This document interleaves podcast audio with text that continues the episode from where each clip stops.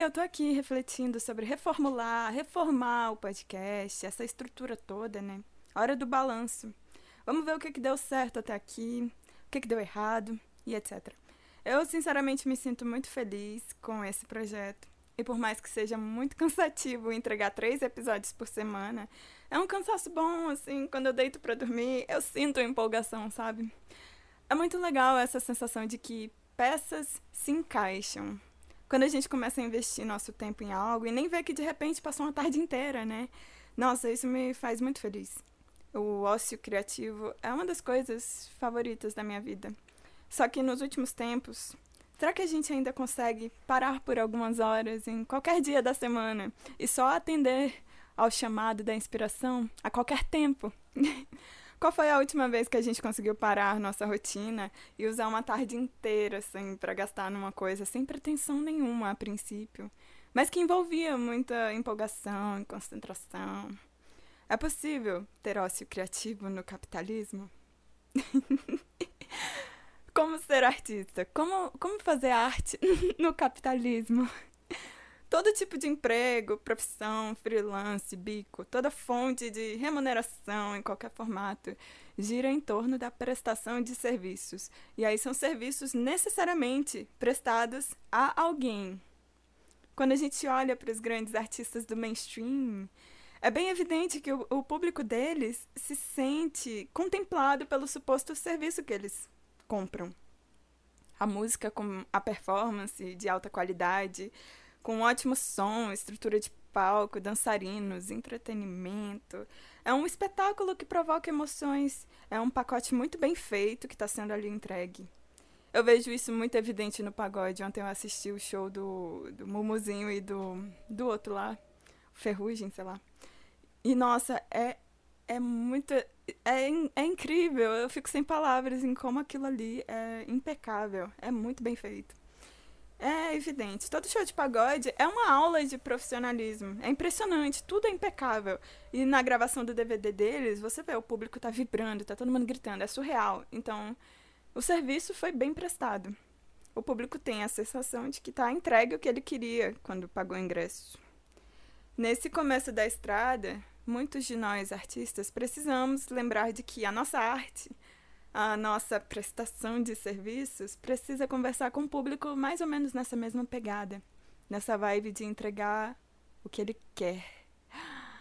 Ah, a primeira facada do peito aí, uma polêmica, uma pergunta que eu não tenho uma resposta.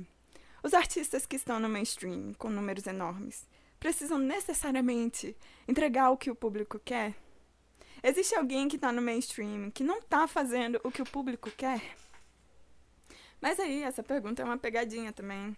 A gente, enquanto artistas aqui, não precisa abrir mão do que a gente quer ou do que a gente ama fazer com a nossa arte para ter público, né?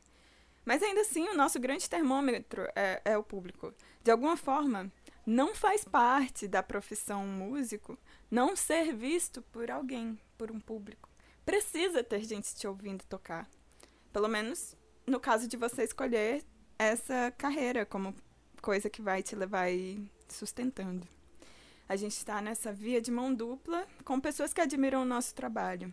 É sempre essa dinâmica de tentativa e erro, vendo o que, que funciona, o que encaixa, e tentando achar esse momento em que peças se encaixam. Tem até um conceito do teatro que é triangulação, se eu não me engano. O ator precisa manter um eixo que se imagina visualmente como um triângulo. E aí, é uma postura semi-voltada para frente, em que você vê um triângulo na sua frente. O ator com ele mesmo, o ator com a pessoa que está contracenando, né? Reagindo às coisas que ele está falando. E o ator, os dois com o público. É um triângulo imaginário. É, pois é, essa postura semi-voltada para frente sempre, porque o ator precisa se mostrar da melhor forma possível, etc. E foi mal, galera do teatro. Eu não sei muito sobre termos técnicos, mas triangulação envolve esse balanço, esse equilíbrio entre as partes. E aí, se eu pudesse fazer um paralelo bem tosco com os artistas em geral, imaginando a construção da nossa imagem e branding, é, como esse espetáculo que a gente está sempre no palco sendo observado ao longo da nossa vida e carreira. Sei lá, eu diria que a gente tri triangula também A gente mantém um eixo entre a gente com a gente mesmo e a nossa arte, a gente com o público e a gente com o sistema estrutural que a sociedade dá pra gente, as regras que existem para fazer acontecer o mercado musical e o seu projeto ir para frente, financeiramente, por exemplo. Atenção para a segunda facada. Outra pergunta que eu não sei responder aqui. Em que momento começa a ser comercial demais? É possível ser equilibrado entre o artístico e o comercial? Esse seria o ideal, né? Eu acredito que mesmo a arte mais nichada do mundo vai ter público. Tem gente demais no mundo. E eu gosto de como é surpreendente esse gosto musical humano. Toda hora a gente descobre uma pérola. O seu vizinho curte folk metal neozelandês e você nem faz ideia, sabe? Umas coisas assim.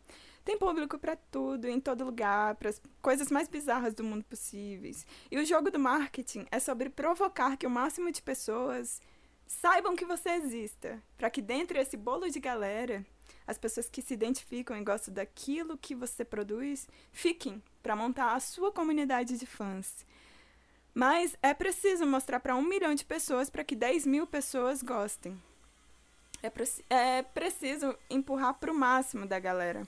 Porque todo mundo não é o seu público-alvo. Todo mundo não é um público-alvo.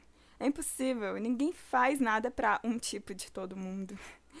Mas ainda assim, a gente trabalha para que todo mundo veja e a gente tenta incluir cada vez mais os gatos pingados que estão aí no meio de todo mundo. Nesse momento de reformar o podcast, eu toda hora estou me perguntando: quem é o meu público-alvo? Com quem que eu estou falando? Por que, que vocês escolheram me seguir? O que, que eu fiz de legal para vocês quererem me acompanhar? Por que, que vocês acreditam no meu trabalho? Eu sou extremamente auto, autodepreciativa, né? Todas as minhas respostas me levam a acreditar que vocês só têm pena de mim. Mas depois de forçar muito aí, eu cheguei a outra resposta. De repente, vocês são iguais a mim aqui, né? Em muitas coisas por aí. E aí vocês gostam de se ver e de se ouvir, porque em algum sentido, aqui nos episódios, não sou eu que estou falando, são vocês.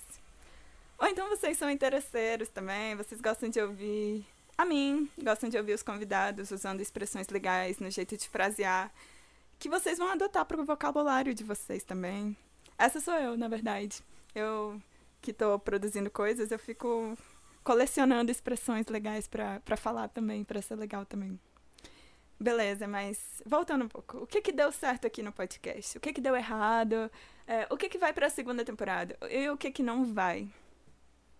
Para a segunda temporada, eu vou triangular ao máximo, sabe? Eu vou tentar estabelecer o máximo de interação possível com vocês, porque é vocês que me inspiram. Cada comentário que vocês deixam aí me deixa pensando por horas e me influencia diretamente sobre o que, o que fazer em seguida. Eu sou muito gada de vocês. Os episódios são por causa das coisas indiscretas, assim, que vocês nem sabem que vocês falaram pra mim. Caiu a ficha, né, de quem é o meu público-alvo na verdade.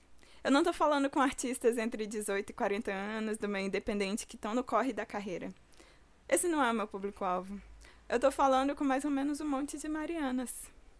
E sem generalizar, sem querer deixar isso muito egóico, mas eu acho que esse é o momento em que eu percebi que as peças se encaixam aqui, para mim, no podcast. Tudo que me gerou mais retorno ou elogios girou em torno de conteúdos puramente sinceros que eu quis fazer acontecer mesmo que desse ruim. E aí, bom, eu tô cada vez mais vendo que o tesouro que eu tenho aqui no Mais Um Rolê é esse superpoder da vulnerabilidade. De falar o que a gente prefere não falar. E o que que, sei lá, o que que seria a arte, né?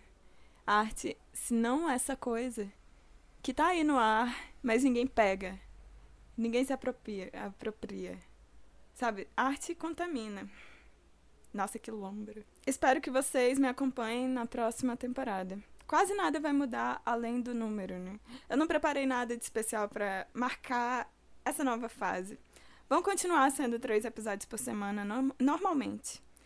Mas eu espero que as coisas se transformem sim e que a nossa dinâmica aqui de duas vias seja cada vez mais forte. É, tudo isso aqui que eu falei, é só para repetir que eu não curto muito marketing musical.